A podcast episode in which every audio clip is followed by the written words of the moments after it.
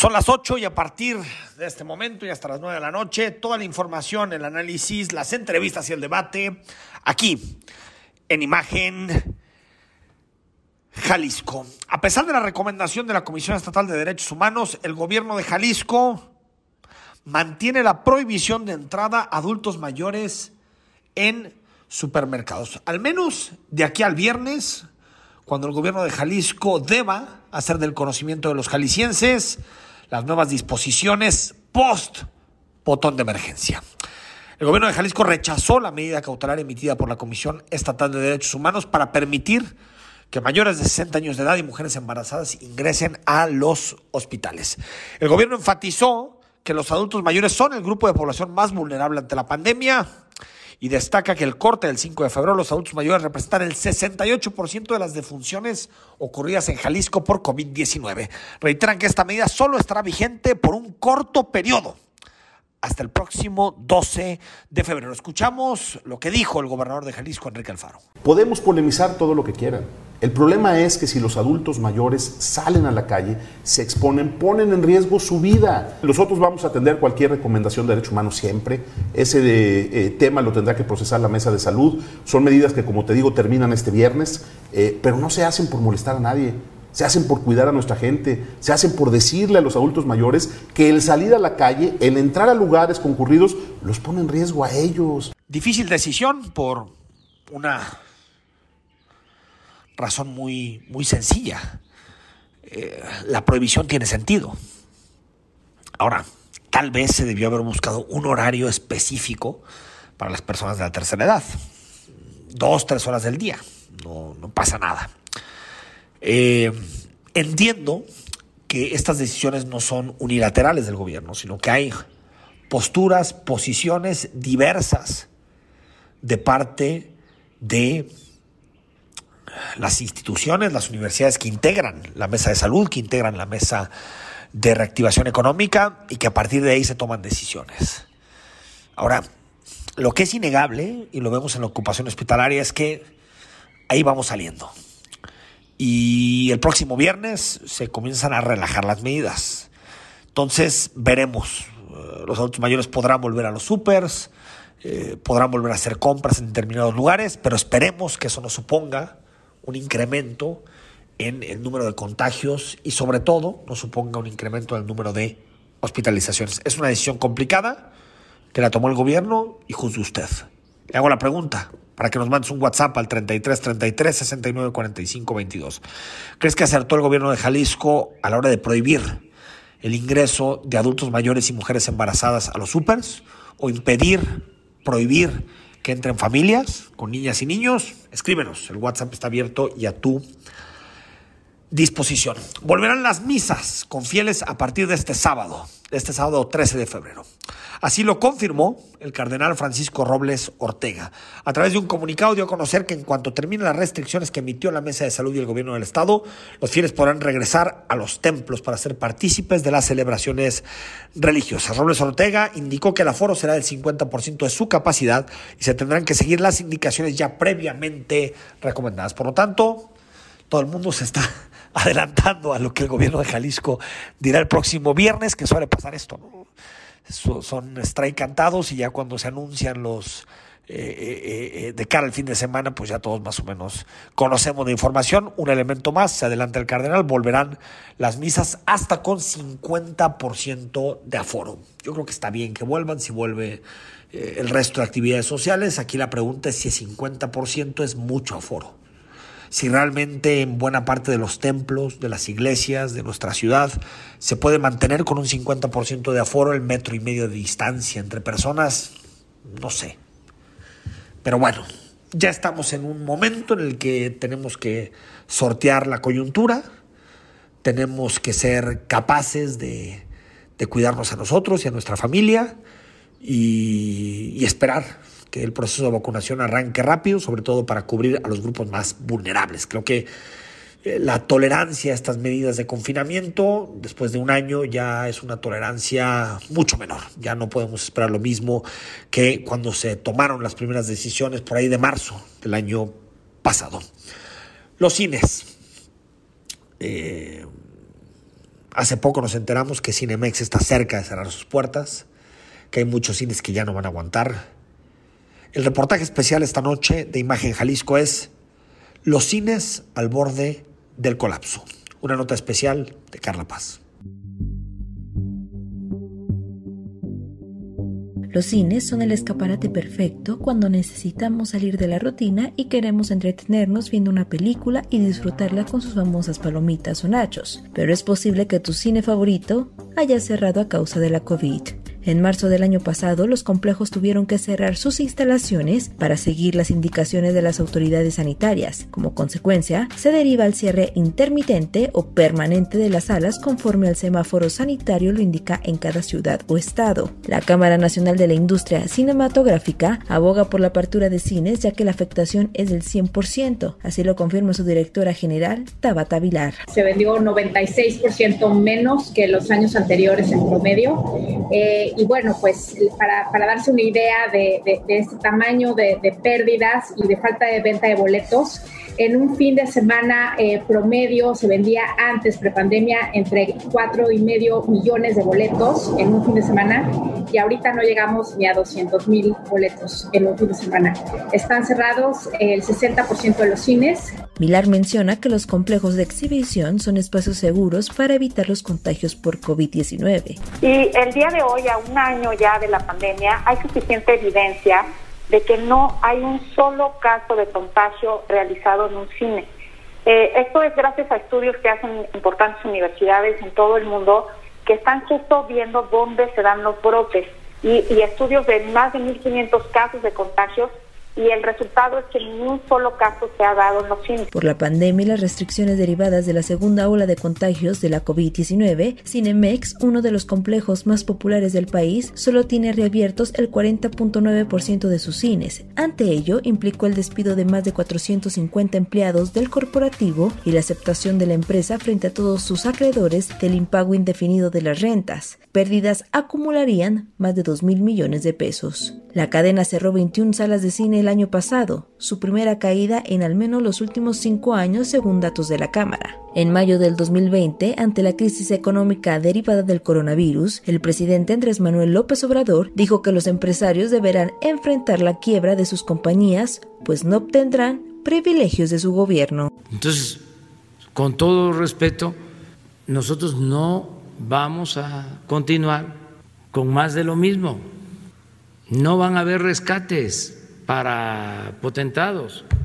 Si hay una quiebra de una empresa, pues que sea el empresario el que asuma la responsabilidad, o los socios, o los accionistas. Los ingresos en taquilla bajaron de 18.186 millones de pesos durante 2019 a 3.584 millones durante el 2020, lo cual representa una caída de más del 80% y la pérdida de miles de empleos. Carla Paz, Imagen Radio. Ayer por la tarde, tarde-noche, el Coneval dio a conocer los nuevos datos en materia de pobreza, en materia de, eh, eh, pues, el huracán económico que ha supuesto el COVID. Y más o menos el año pasado hacíamos estos cálculos que en su momento el presidente de la República tachaba de pesimistas, tachaba de conservadores, y pues el tiempo nos dio la razón. De acuerdo al Coneval, al Consejo Nacional de Evaluación de la Política de Desarrollo Social del país, el aumento en la pobreza por el coronavirus estará entre los 8.9 y los 9.8 millones de mexicanos que caerán, de acuerdo a los datos del Coneval, por debajo de la línea de pobreza por ingresos. También en su evaluación que hace de la política de desarrollo social en 2020, señala que se alcanzará más o menos los 70 millones de pobres en México por ingreso, es decir, que tienen un ingreso que no cubre las necesidades básicas. Esto significa el 56.7% de la población. Cada cuatro mexicanos padecerá ahora una pobreza extrema por ingreso, es decir, uno de cada cuatro caerá también en porcentajes cercanos a la pobreza extrema. Y en el mismo estudio, que te recomiendo, yo lo tuve posibilidad de leerlo eh, eh, ayer por la tarde, eh, señala cómo los programas sociales no están logrando lo que el presidente de la República en su momento planteó ni están logrando que la, las personas no caigan en la pobreza, ni están logrando, hoy lo publicaba reforma con bastante claridad con relación a las becas.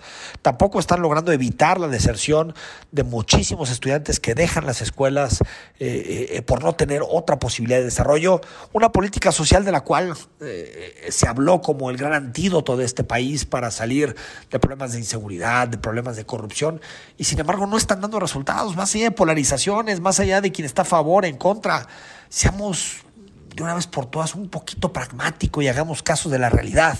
Lo que dice el Coneval es que sin eh, padrones claros, sin reglas de operación claras, sin impacto y en la medición del impacto, no se pueden hacer buenas políticas públicas. Por más que haya buena intención, hombre, o sea, esto no es un debate de buenas intenciones o no. Seguramente quien, quien hace la política pública, más allá de que tiene un cierto tufo electoral, eso no lo voy a negar, eh, creo que tiene buena intención de, que las personas puedan llegar a tener una mayor posibilidad de, de hacer algo en esta vida. Pero eh, si vemos que los resultados no son los óptimos, se corrige. Mira, espero no cometer una, eh, una indiscreción. Pero hace más o menos como unos siete meses, en una conversación privada con el rector de la Universidad de Guadalajara, con Ricardo Villanueva, él me comentó. Me dijo, Enrique, las becas que se están dando no están ayudando a mantener a los chavos y a las chavas en, el aula. No están ayudando. A nosotros, me dijo, nos gustaría que sí, pero no están ayudando. No hay una vinculación entre becas y deserción. No lo está viendo. Soy sincero, en ese momento me costó trabajo creerlo, porque si uno supone que el principal factor de deserción de la escuela es el económico, si, existe un, un, piso mínimo para estudiantes, pues puede ser, ¿no? Pues no. Hoy lo publica, creo que con mucha claridad, eh, eh, eh, el diario Reforma. No hay una relación y al revés no se detiene la deserción, no se está deteniendo la deserción. Y eso implica cambiar políticas públicas y eso implica dar un golpe de timón con relación a, a, la, política de desarrollo social del gobierno. Sin embargo, la terquedad es tal, la terquedad llega a tales niveles que, bueno, ya no hay forma de que este gobierno entienda que lo que debe regir sus decisiones no es su ideología o su voluntad, lo que debe regir sus decisiones es el impacto en la realidad. En minutos más en este espacio, Alberto Uribe va a decir cosas gruesas. Yo sé que va a decir cosas gruesas.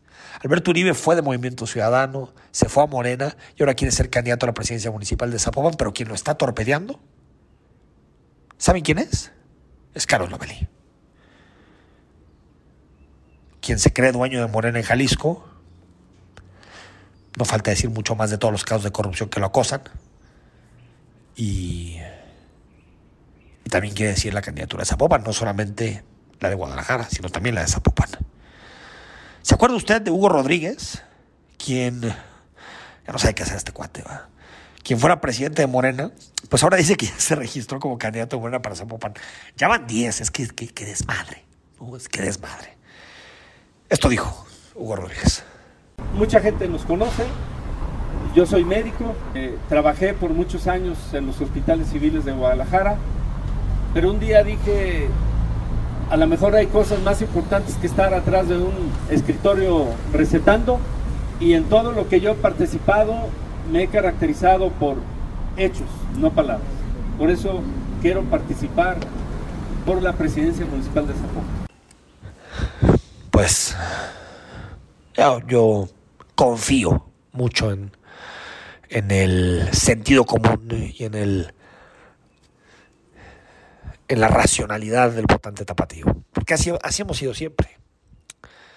Le dimos un golpe al PRI, al PAN.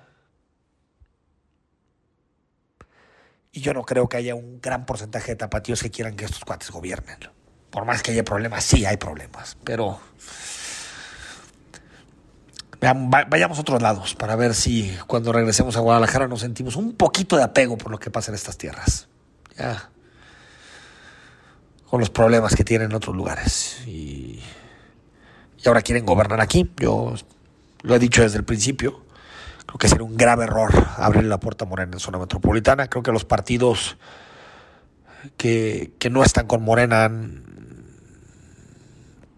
han, sido bastante infantiles, no se han podido poner de acuerdo, pero yo espero que esto al final sea simplemente eh, eh, un proceso electoral donde quede claro que López Obrador puede tener ciertas recetas para el país, que pueden ser válidas en muchos estados de nuestro país, pero que creo que en Jalisco tenemos otra idea de cómo se deben de hacer las cosas. Ancira, Alonso Ancira, usted se acuerda, dueño de Altos Hornos de México. Fue extraditado de España, llegó hace pocos días a nuestro país y ya pactó el pago de 219 millones de dólares a Pemex por concepto de reparación por el daño provocado a las finanzas públicas en la compraventa a sobreprecio de la planta agronitrogenados y con esto busca recuperar su libertad.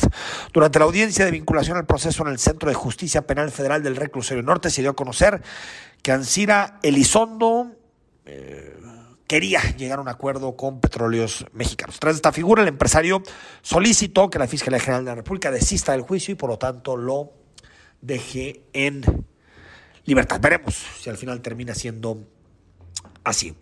El presidente de México, Andrés Manuel López Obrador, dijo que el aeropuerto Felipe Ángeles es el más importante que se está construyendo en el mundo. Tarán, tarán. Lo escuchamos a López Obrador sobre Felipe Ángeles. Es un aeropuerto militar y civil eh, es el aeropuerto más importante que se esté construyendo en el mundo y es eh, un fenómeno de eh, la ingeniería civil porque se está haciendo en un tiempo récord y nos estamos ahorrando, de acuerdo al proyecto original de Texcoco, 230 mil millones de pesos. Y es que este miércoles el mandatario mexicano visitó las instalaciones del aeropuerto para la inauguración de la primera etapa. Dijo ahí que el aeropuerto civil Felipe Ángeles, aunque lo está construyendo el ejército, se inaugurará el próximo 21 de marzo de 2022. Bueno, se perdió una gran oportunidad en su momento, ¿no? De tener un aeropuerto de clase mundial. Yo no es un tema que realmente me, quite mucho el sueño. Yo sé que muchas personas lo vieron con una afrenta. Yo me interesan nuestros problemas, desigualdad, pobreza, educación, salud, mucho más. Pero para hacer estas cosas y, para el negocio del ejército, no, no hay más. Sin licitación, la Fiscalía General de la República paga 3 mil millones de pesos en adquisiciones. Todo esto deviene de un informe que envió el titular del órgano interno de control, Arturo Serrano Meneses, de la Cámara de Diputados, a la Cámara de Diputados, perdón. Se destaca que la Fiscalía solo ejerció 18.66% en licitaciones públicas para opacidad. El órgano interno de control detectó cuatro contratos que ascienden a 1.712 millones de pesos, pero a pesar de que sí se cumplieron con los criterios de economía, eficacia, eficiencia, imparcialidad, honradez y transparencia, no se lograron llevar a cabo mediante procesos de licitación. Por ejemplo, se gastaron 280 millones de pesos en adquisición de combustible para el parque vehicular de la Fiscalía General de la República. Y hemos hablado de la terquedad en el cubrebocas, hemos hablado de la terquedad en muchos temas, pero otro más. No va a modificar el presidente iniciativa de reforma a la ley de industria eléctrica. Se acabó, no hay forma de negociar. Agregó que su objetivo es defender la economía popular. Entre los motivos que tiene para defender su iniciativa está el hecho de que las hidroeléctricas de la Comisión Federal de Electricidad están subutilizadas debido a que no se considera que generen energía limpia. Esto dijo López Obrador sobre la propuesta en materia de energía eléctrica. Vamos a defender no solo a la Comisión Federal de Electricidad y a Pemex, sino defender la hacienda pública y defender la economía popular. Los legisladores nuestros surgieron en defensa de un proyecto de transformación y los eh, opositores pues son los defensores del antiguo régimen, así de claro. Entonces, ¿quiénes llevaron a cabo las privatizaciones? Pues los que ahora se oponen a esta reforma. Vamos al corte. Cuando regresemos, conversamos con Alberto Uribe. Alberto Uribe, que va a ser el o que es en este momento precandidato de Morena a la presidencia municipal de Zapopan, pero tiene buenas opciones de ser el candidato al que ya es el municipio más poblado de Jalisco. Quédate conmigo, con Enrique Tucen, hasta las nueve estamos en Imagen. Gracias por seguir con nosotros en Imagen, tal vez uno de los nombres propios que han sonado con más fuerza en la última semana es el de Alberto Uribe. Tal vez te acuerdas tú de él, Uribe fue presidente municipal de Tlajomulco en el periodo 2015-2018, fue eh, secretario general del ayuntamiento, desde hace un par de años trabaja en la Secretaría de Relaciones Exteriores. Y hoy levanta la mano, se registró como aspirante de Morena a la presidencia municipal de Zapopan, precandidato. Platicamos con Alberto. Uribe, ¿cómo estás? Bien, qué gusto saludarte, Saint.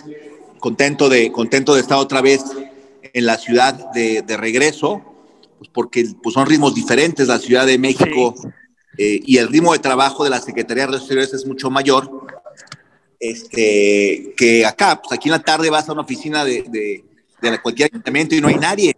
Allá todavía esta noche toda la gente está trabajando, ¿no? Oye, pero hay gente que chambea aquí todo el día, que chambeamos todo el día acá. Ah, sí, pero en el gobierno nos dejas ver, nos dejas ver como si trabajáramos medio día. En el gobierno no. Ah, en el gobierno no. oye, oye, Alberto, a ver, yo creo que es un consenso, tú estarás de acuerdo conmigo, que por primera vez en, mucho tiempo, la elección que plantea debates más interesantes, que se ve más fragmentada, es la de Zapopa. Por un lado, eh, Movimiento Ciudadano que lleva gobernando seis años con un candidato continuista como es Juan José Frangé. Por otro lado, Pedro Kumamoto, que, que, por mucho tiempo se pensaba que cuál podía ser la candidatura de Kumamoto, quiere ser presidente municipal de Zapopan.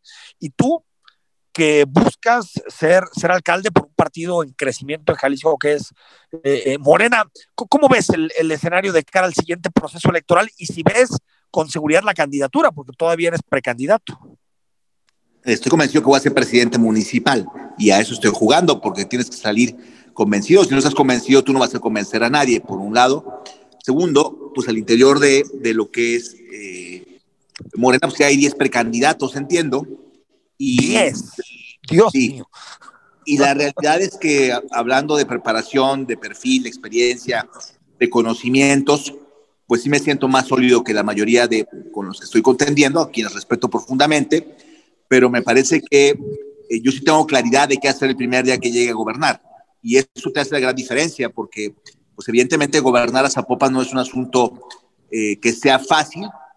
Hay muchas cosas tan terribles como como estoy comiendo en un restaurante que está a la vuelta de donde fue la balacera, y la aquí dice que se oía, que se oía como que si estuviera a una cuadra, y entonces no es posible que ninguna patrulla pueda llegar, no pueda llegar ahí, es muy extraño. Y entonces te habla de la gran problemática que tenemos en materia de seguridad, pues tienes que hacer cosas diferentes para tener resultados diferentes, porque ahorita la percepción es del 70% de inseguridad. ¿Qué, qué, qué, estás pensando para el proceso interno, Alberto Uribe? Supongo que se va a definir eh, por una encuesta, ¿no? Sí. Y, y, la encuesta, ¿quién la va a levantar? ¿Qué encuestadora va a ser? ¿Tenemos detalles de cómo va a ser el proceso? Fíjate que no, porque, porque no, no te han hecho un llamado para decirte estas son las reglas, así va a operar. Y, y, pues supongo que el delegado o la delegada o los delegados, porque tenemos dos, lo cual también es como complicado, pero creo que, tendrían que estarte llamando a explicarte el procedimiento. Pero esperar, ¿no? Morena tiene características peculiares en materia de, de, de, institucionalidad y organización, pues porque de entrada no tienes ni dirigente en el Estado ahorita, el que estaba sí estaba, pero no está, y ahora se registró a Fox. Entonces. Sí, es medio kafkiano el asunto, ¿no? Sí, además hace perder institucionalidad y eh, también consistencia en muchas cosas, porque tienes que estar armando una estructura gigantesca. Nada más a Popa vamos a tener que. Eh, para la estructura electoral necesitamos aproximadamente 5 mil personas. 5 mil personas para el día de la elección. Sí, es, es eso. Oye, siempre, siempre he notado que, que eh, desde el inicio has sido crítico con, con, lo que sucede en el interior de, de, de Morena. Tu relación es, es, con Marcelo Ebrard, que, que creo que es un perfil mucho más institucional y, y, y mucho menos eh, ligado a movimientos sociales. Pero ¿te sientes cómodo eh, con, con, la posibilidad de ser candidato de Morena? Me siento cómodo con, con la posibilidad de ser presidente por Morena. Candidato no. Bueno, primero hay que ser candidato, ¿no? Primero. Sí, claro, pero, pero al final, a ver, lo, lo, más importante para mí en términos reales es que cada quien de nosotros somos una individualidad. Es decir, eh, Carlos es doctor, yo, yo soy, voy a ser doctor, pero en administración pública. Entonces, tenemos formaciones diferentes y tenemos experiencias diferentes y tenemos capacidades diferentes. Lo que creo, además, es que eh, de ser presidente, por ejemplo, pues tendría mucho respaldo y tocaría muchas puertas nacionales porque necesitas en temas, por ejemplo, como seguridad, pues no te alcanza solo, tienes que hacer alianzas y tienes que hacer pactos y tienes que jugar directamente también con eh, el gobierno de Andrés. Me parece que es lo más inteligente, no hacerlo, pues no hacer, es no hacer política. Dinamitar los puentes, pues no, no ayuda necesariamente. Y eh, me siento cómodo siendo parte del equipo de Marcelo ha sido un gran maestro para mí, me permitió entender lo que es construir una visión global de las cosas y soluciones globales también, lo que es la cooperación internacional, y eso eh, pues me ayudó a formarme. Yo soy crítico porque, porque soy un demócrata. Me llamó mucho la atención la, convocatoria donde decían que tú no podías eh, hacer ninguna expresión de crítica hacia nada. Y entonces, pues yo no soy eso, no voy a hacerlo. Además, yo no soy militante de Morena y, y so, seré candidato externo. Entonces, cuando yo digo, por ejemplo, cosas como eh, que les molesta mucho cuando yo digo, yo no soy soldado del presidente, y, pero luego hago el símil de decir, para poco el presidente le gustaba tener de soldado a Emilio Escárraga. Pues no, tampoco le gusta a él. Y si eres soldado, eres soldado del pueblo, y el ejército es soldado del pueblo, no del presidente. Entonces, me, me parece que la institucionalidad y la construcción de lo que es el Estado como tal, pues habría que estudiarlo un poco más todos, pero me parece que no, no tienen mucha claridad y se enojan cuando yo cualquier tipo de crítica en general, pero pues yo creo que la democracia así es. Tienes que subir lo que tú piensas, tienes que subir una pregunta metodológica de discusión y a partir de ahí empiezas a dar respuestas. Pero si tú no puedes cuestionar nada, pues entonces estás metido en un problema este, democrático incluso. Alberto Uribe, eh, ¿cómo es tu relación actual con, con Carlos Lomelí? distante. Nada más. Pues creo que esa no, palabra, esa palabra pero, pero cosas, distante ¿no? como inexistente o distante como mala. No, pues distante como que él no quiere que yo sea candidato a Zapopan y pues yo quiero que sea Claudia Delgadillo la candidata a Guadalajara, entonces ya tenemos una diferencia importante, ¿no? Es una, pero, pero, es un asunto, más allá de las posiciones políticas, es un asunto de fondo, es la diferencia que tienes con Lomelí pues él se cree como prácticamente como pues, dueño del partido en el Estado, que puede establecer y repartir todas las candidaturas, y cree que yo no puedo jugar y no debo jugar Zapopan, porque de entrada vengo de dos años de fuera. Y yo no sabía que trabajar en el gobierno federal y haber estado trabajando en la Cancillería era como pues estar fuera, con todo respeto. Ahora, pues, me, tú tienes me, un, me, sí. un, aliado, un aliado que es valioso, que es el presidente del partido, Mario Delgado. Claro, y tengo un respeto al presidente de la República también, porque yo, una cosa es que yo pueda criticar algunas cosas y otra cosa es que no le tenga respeto a algunas cosas de sus políticas y otras no, pues, o sea, imagínate tú que todos estés de acuerdo, pues no puede ser, en nada, en ningún lugar, en, en ningún espacio. Y si todo está de acuerdo, pues, pues como ya, ya, hay sospechas de algo, ¿no? Pero sí. es como, como la, la, realidad es que, que eh, me, me parece que tendríamos que revisar todos nuestros perfiles, nuestra capacidad organizativa, nuestros resultados eh, y además, sobre todo para mí lo más importante es el diseño de la ciudad. O sea, finalmente no gobierna un partido, termina gobierna una persona y en cada partido te darás cuenta que el PRI tuvo grandes gobernantes pero tuvo otros patéticos y te das cuenta que el PAN igual, que MC igual, te das cuenta que el PRD igual y que Morena igual.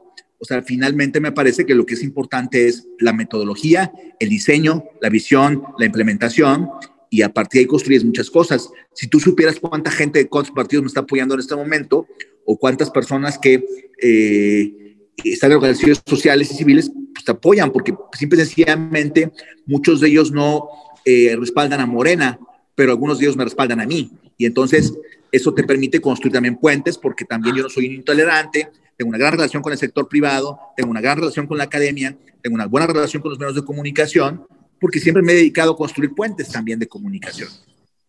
Oye, Alberto, ¿qué queda de, del gobierno que tuviste en Tlajomulco? Es decir, de todos esos eh, funcionarios o, gente que te acompañó, ¿pensarías en caso? Yo sé que ahorita no podemos hablar de la elección como tal, de, de propuestas, por eso estamos hablando de estos temas, sobre todo internos, pero eh, ¿estarías pensando en un modelo similar al, al, de Tlajomulco? Lo digo en términos teóricos, más allá de propuestas concretas. Bueno, pues por ejemplo hicimos el mejor catastro de México. Si no fuera el mejor catastro de México, pues de entrada, imagínate tú que en dos años yo no subí impuestos, paré la vivienda de 49 mil de 49 mil 50 mil viviendas a 4 mil 929, el 10%. Prohibimos la vivienda de 45 y 60 metros para pasar a 90 metros, pero el ejemplo es central y por eso eh, incluso me dieron un premio en Cannes por un, por un tema de Europa, por el tema de la administración. Es decir, que cuando, cuando yo llego de presidente, Tlaquepaque tenía más presupuesto que Tlajomulco. Cuando entrego la administración, Tlaquepaque, Tonalá y El Salto juntos tenían menos presupuesto que el que dejamos nosotros. Y entonces, triplicar la inversión extranjera, la inversión, perdón, la inversión privada, duplicar la obra pública, duplicar tu presupuesto, pues entrada es un modelo exitoso. El C4 que implementamos, que también tecnológicamente es muy avanzado, con tecnologías de varios países, pues la verdad es que no lo tiene ni el Estado. El, el, el modelo, por ejemplo, o sea, son muchos modelos que además, acuérdate tú que en la cooperación internacional, que es un tema que tú conoces bien, sí. cualquier tema que se discuta en el mundo o cualquier cosa que se discuta aquí, en otra parte del mundo ya tiene implementación o incluso ya va en la versión 4 o versión 5 cuando quieres arrancar la primera. Y entonces, eh, en ese sentido, pues no solamente voy a hacer cosas de ahí, acuérdate que vengo de ser el director de la internacionalización de ciudades mexicanas en el mundo con las embajadas, y eso me permitió ver muchas cosas y mucha información. Que, es el mundo del futuro, Alberto, las, el, ya el mundo de las ciudades, ¿no? Claro. Uh, más que los estados, a veces las ciudades tienen más peso, ¿no? Por supuesto, ¿no? Y entonces eh, ve, ve, ciudades como Los Ángeles, como Nueva York, eh, ve la parte esta de Corea del Sur, como la parte esta que le llaman como Soho, cómo están haciendo cosas tan interesantes.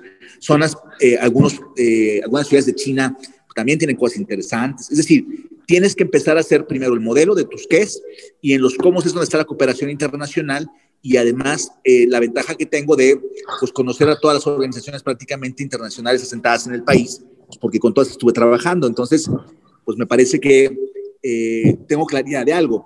Si soy presidente municipal de Zapopan, fíjate, Zapopan hoy en día es más grande que Aguascalientes. Sí, sí, sí, sí. De este tamaño. Sí.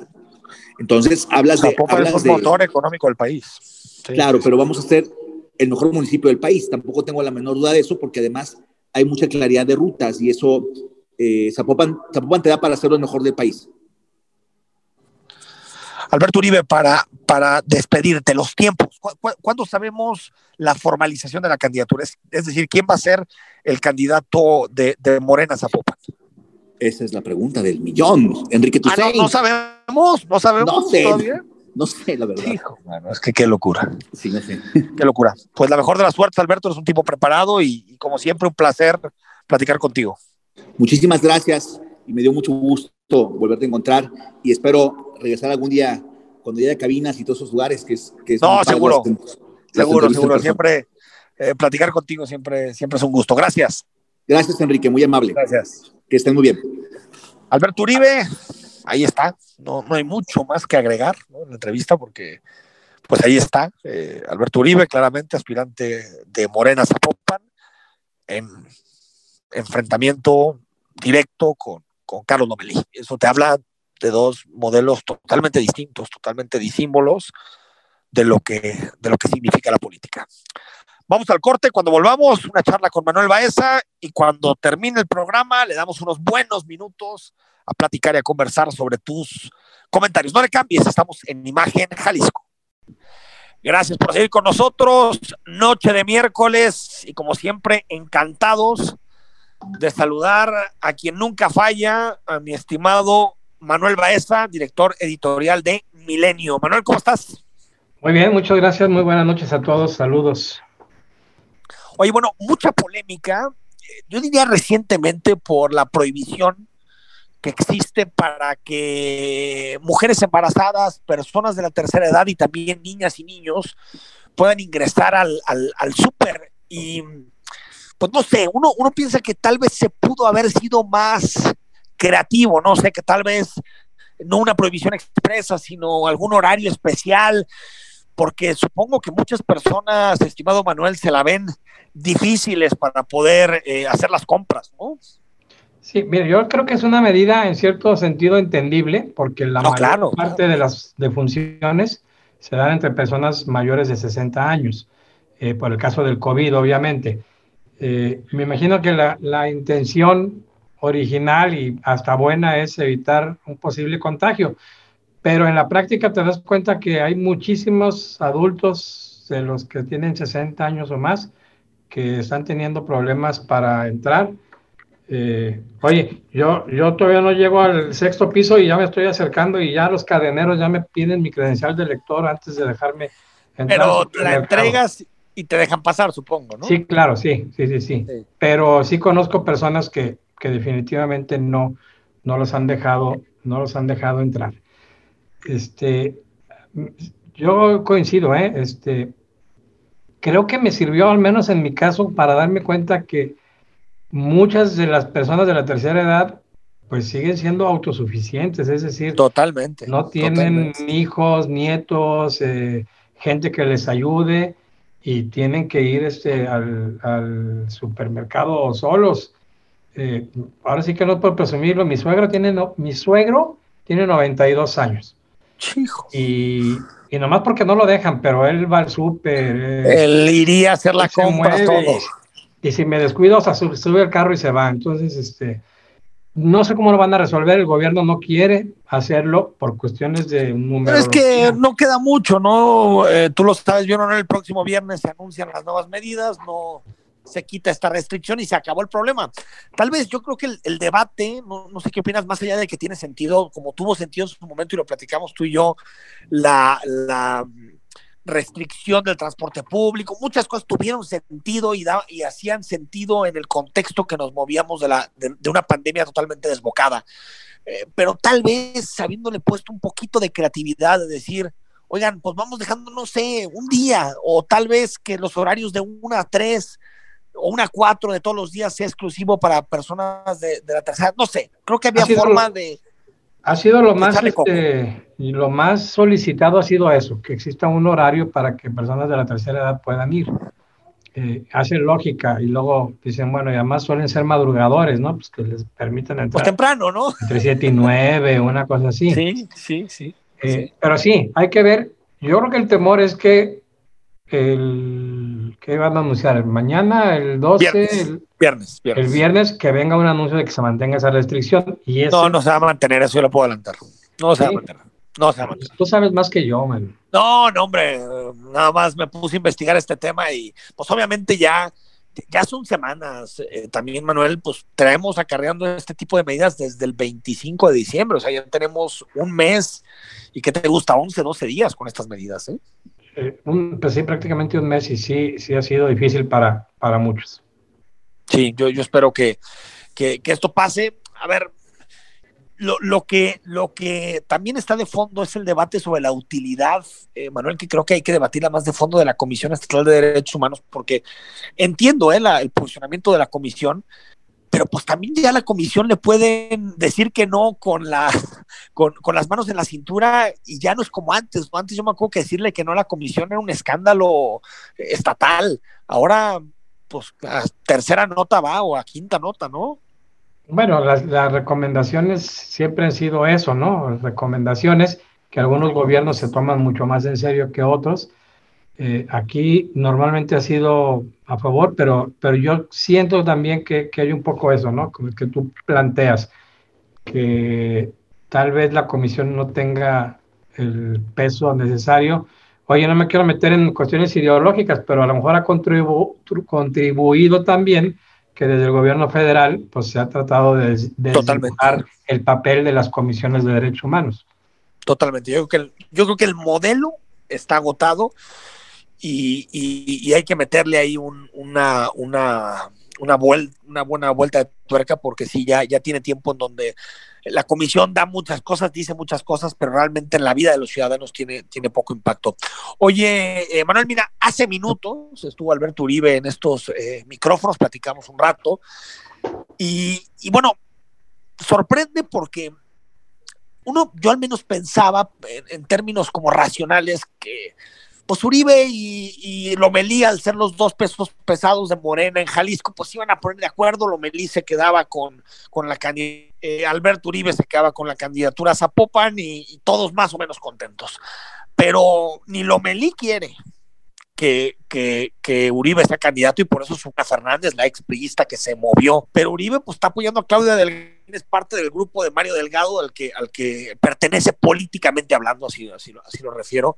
Eh, Alberto Uribe, y ahorita nos dijo claramente que su relación es mala, que no quiere que sea candidato, y, y dices, qué, qué bruto, ¿Cómo, ¿cómo, explicas esa realidad alterna kafkiana que es Morena, no? Sí, Morena es una cosa rarísima. Tienen tres delegados, como siete. Sí, tiene, tiene, los 120, un, tiene, tiene, un asunto ahí raro. Eh, yo sé que nunca han sido del mismo, del mismo grupo, del mismo equipo. Sí tendría sentido, a lo mejor, como tú dices, eh, pues cada quien en su rancho. Pero hay quien me dice que como Lomelí estuvo trabajando muy, muy fuerte en la parte de Zapopan, literalmente es su, su, territorio físico donde más se mueve. Eh, por eso tiene ese asunto.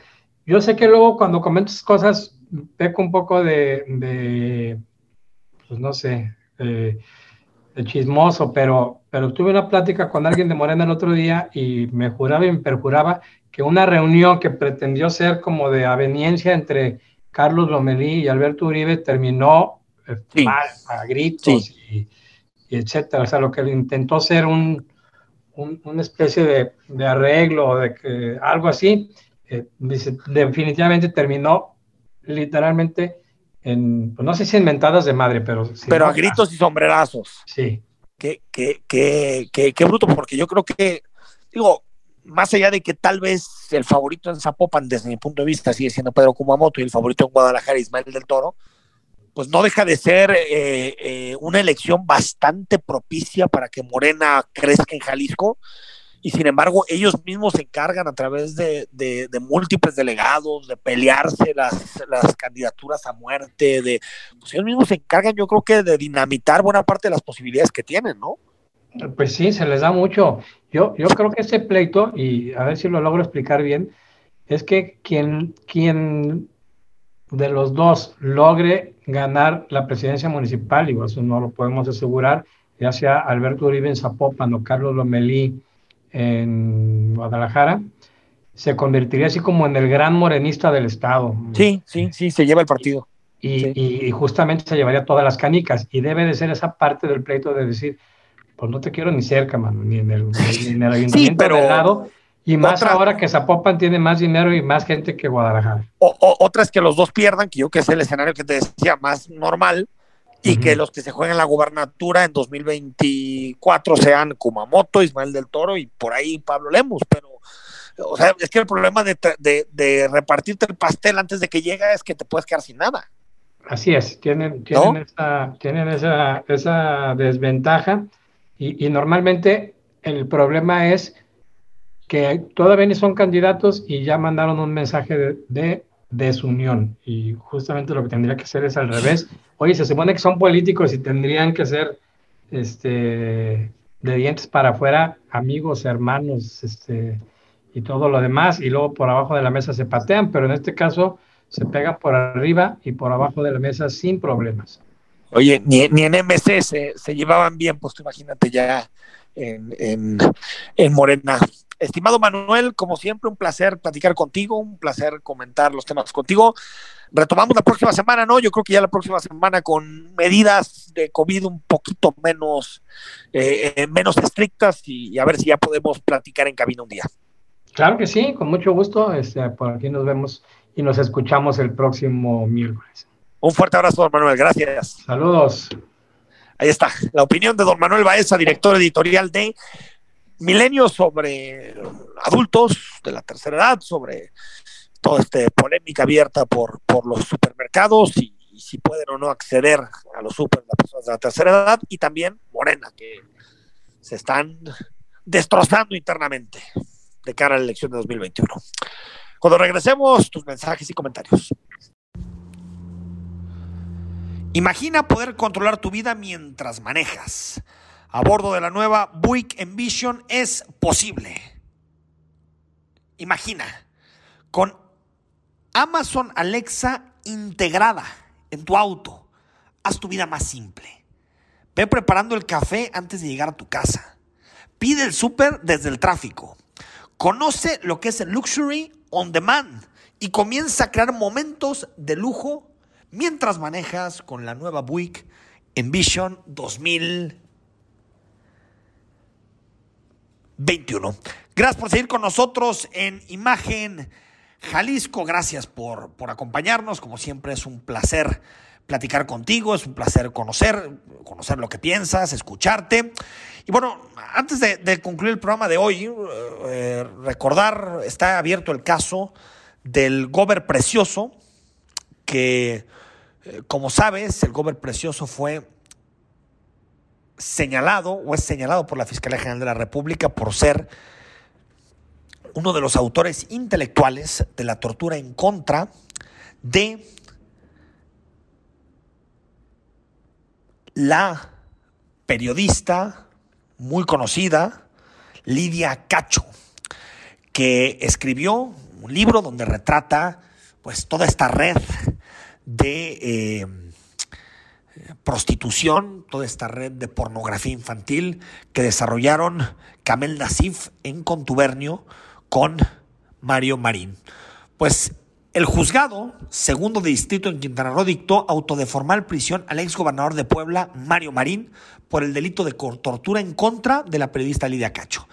Recordamos que Marín fue aprendido el pasado 3 de febrero por la Fiscalía General de la República en Acapulco, Guerrero, por las acusaciones de tortura contra Cacho en 2005. El 11 de abril de 2019, el primer tribunal unitario de Quintana Roo ordenó las aprehensiones del mismo Marín y el empresario Camel Nasif, el rey de la mezclilla por los delitos de tortura en agravio de Lidia Cacho. Nos vamos eh, mañana, vamos a platicar con la gente del INE por un tema que es fundamental, que tenemos que tener eh, muy presente, y es cuáles serán los protocolos que está desarrollando en materia de seguridad sanitaria, médica, para poder votar el próximo 6 de junio. ¿Cuáles son? Exactamente de qué estamos eh, eh, hablando y, cuáles son las eh, medidas que se, que se tomarán. A ver, algunos comentarios rápidos antes de irme. Terminación 9828, exacto, el gobierno no me hace el mandado, son unos imbéciles. En otros países dan horario especial a los mayores de 60, dice. Terminación 0360, mil gracias. Fue considerar mi sugerencia sobre la aduana, lo vamos a hacer, muchas gracias. 3917, terrible lo que pasó este lunes en los Sotates, mientras el gobierno estatal dice que cada día estamos mejor. 3722, alguien del PRI que tiene la tiene la cara de decir nada, qué cinismo de una periodista. Enrique, por favor, por respeto a la honestidad la inteligencia, ya no lleven a Laura Aro. Bueno, todo el mundo está abierto en estos micrófonos, todo el mundo. 3031, Enrique, ¿y de verdad tú crees a López Gatel sobre las cifras del COVID que dice que bajaron? Pues difícil, difícil, pero bueno.